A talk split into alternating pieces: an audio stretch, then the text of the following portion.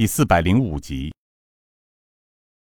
特别值得一提的是，这几个月来，在少谷主尹建平的指点下，剑法更是登峰造极，堪称为高手中的高手。此时，剩下的六虎走进场中，将洪金宝围成半圆，个个凝神聚气。他们准备放手一搏，但也知道这天地九杀叱咤风云数十年，在江湖中扬名立万多年，个个武功不可小视。特别是方才大哥与正武一战，一招未过便死于非命，剑术之诡谲，从未见过。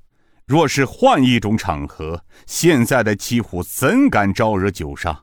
如今事成骑虎，生死活命悬于一线，若不拼命。就只能自尽一途了，所以这七虎明白，唯一一途只能死拼到底。此时，刘武见六虎围了上来，前来道：“ 好啊，一个人不行，你们还是想群殴吗？洪五哥，我来帮你杀虎。”洪金宝呵呵一笑：“嘿，刘少侠不用担心，对付这几个兵猫，你洪哥我一个人足矣。你站在一旁。”为五哥压阵吧！青面虎周坤长刀一抡，一道雪白的光芒划空而过。他挥刀起势：“兄弟们，今日一战生死难料，你我兄弟齐心一拼，拼出个生路来。”天王虎道：“二哥，咱们先废了姓洪的，再找那姓郑的为大哥报仇。”洪金宝凝眸拔剑，一记剑起风云，迎空一亮。别废话了，先过了你洪五爷这关再说。七巧虎刘大明道：“洪金宝看招。”刘大明一对判官笔舞起，将身一纵，双臂一上一下，攻向洪金宝左侧身上要穴。六文虎王荣手中长剑一挽，配合着七巧虎，首先正面刺向洪金宝的前胸。而这青面虎则是将身子一蹲，挥刀砍向洪金宝的双腿。三人一上一下，这配合的还真是天衣无缝。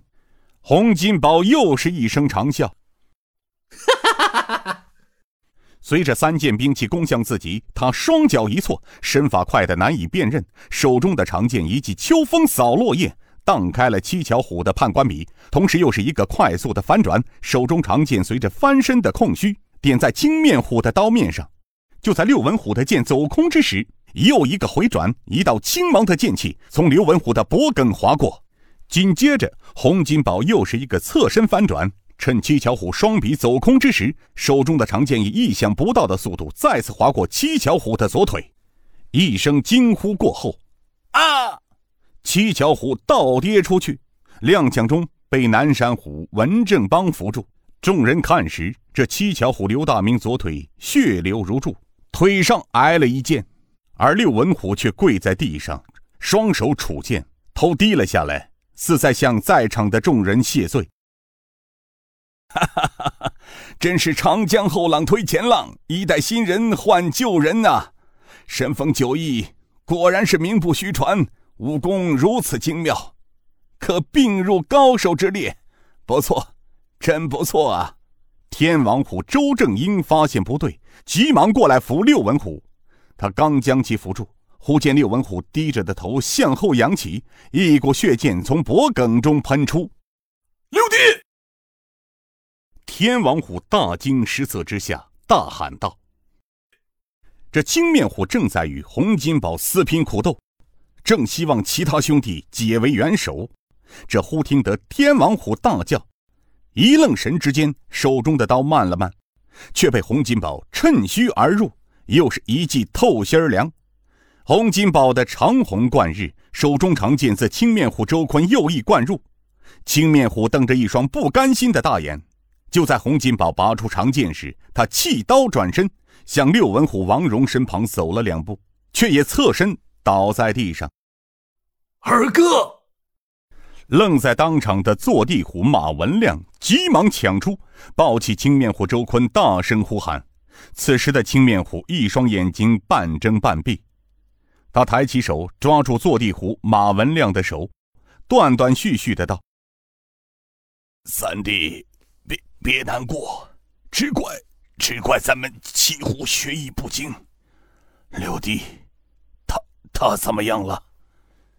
坐地虎哽咽的道：“二哥，六弟他走了，七弟大腿挨了一剑，只剩下我和五弟正英，四弟正棒了。”青面虎周坤叹了一声：“唉，想不到我们七虎竟然走到了这一步。三弟，二哥，呃，二哥先随大哥，六弟去去了。”二十年后，咱们，咱们还做兄弟。二哥，你等等，兄弟！坐地虎马文亮抱着青面虎自震心脉，一口鲜血涌出，双双倒在地上。